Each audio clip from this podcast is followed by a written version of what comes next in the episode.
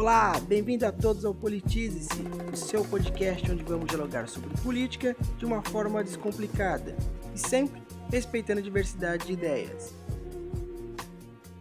Eu sou Tiago Couto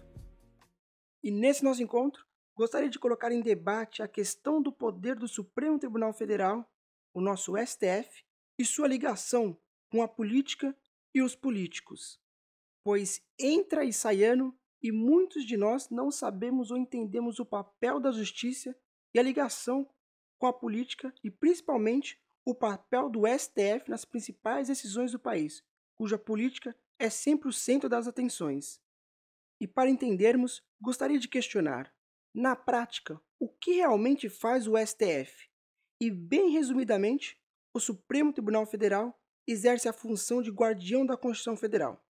Dessa forma, composto por 11 ministros, cabe ao STF julgar ações do Estado brasileiro, e seu poder é de determinar o que está correto e o que não está correto, conforme o que está escrito na Constituição Federal de 1988. E tem também, como uma das principais funções, fiscalizar as ações do presidente, deputados e senadores e garantir que estes atuem conforme a Constituição, ou melhor, dentro da lei.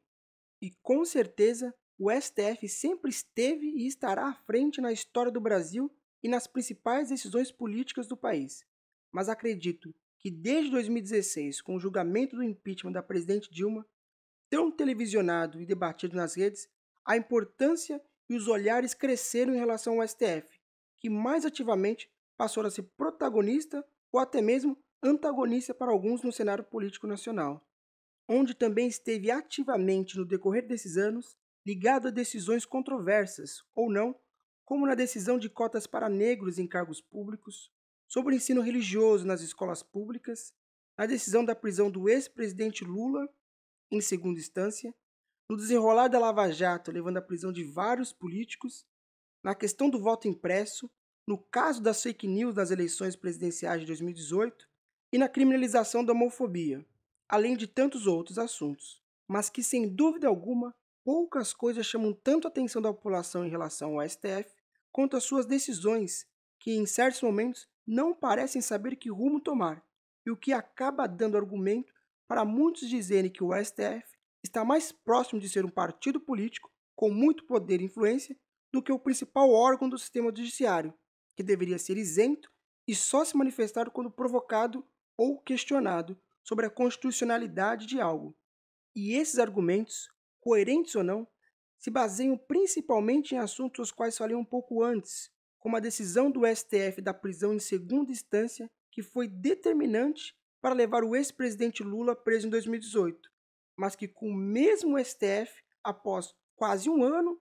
proibiu prisões de segunda instância para o cumprimento de pena, o que acabou sendo novamente determinante para a soltura do ex-presidente da prisão.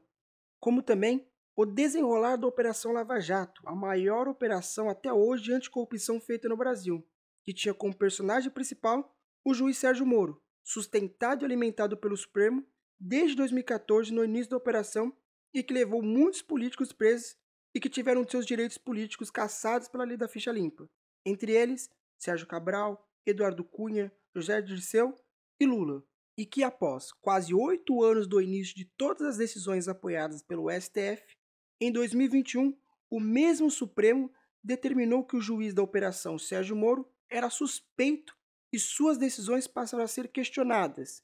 sendo mais uma vez determinante e levando à anulação de algumas condenações e à volta dos direitos políticos a alguns como no caso do ex-presidente Lula, que provavelmente será candidato a presidente nesse ano.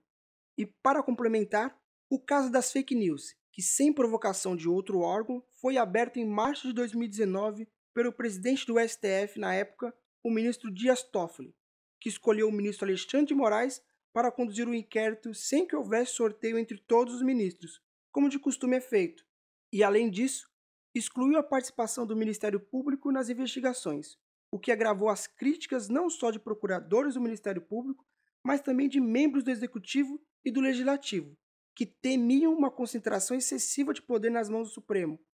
E além de todas essas polêmicas, recentemente o Supremo vem sofrendo diversos ataques por parte de membros do governo e da população, que pede o impeachment de mais de um dos ministros do Supremo, algo que até seria possível, pois está regulamentado na mesma lei que fala sobre o impeachment de um presidente, mas que, como todo esse poder que tem, é algo que eu acho inimaginável que em algum momento na história possa acontecer.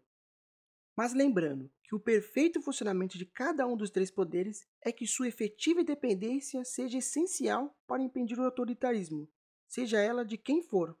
E mesmo que você não concorde com o atual governo e tenha críticas sobre ele, o que é comum, pois todos os governos têm problemas e essa não é a questão aqui, pois para mim e para muitos, neste momento, mais uma vez, o STF abusa do seu poder e trava uma batalha política contra o opositor, que, independente de quem seja, do que fez ou faz, tem direito à sua independência e posições contrárias a qualquer instituição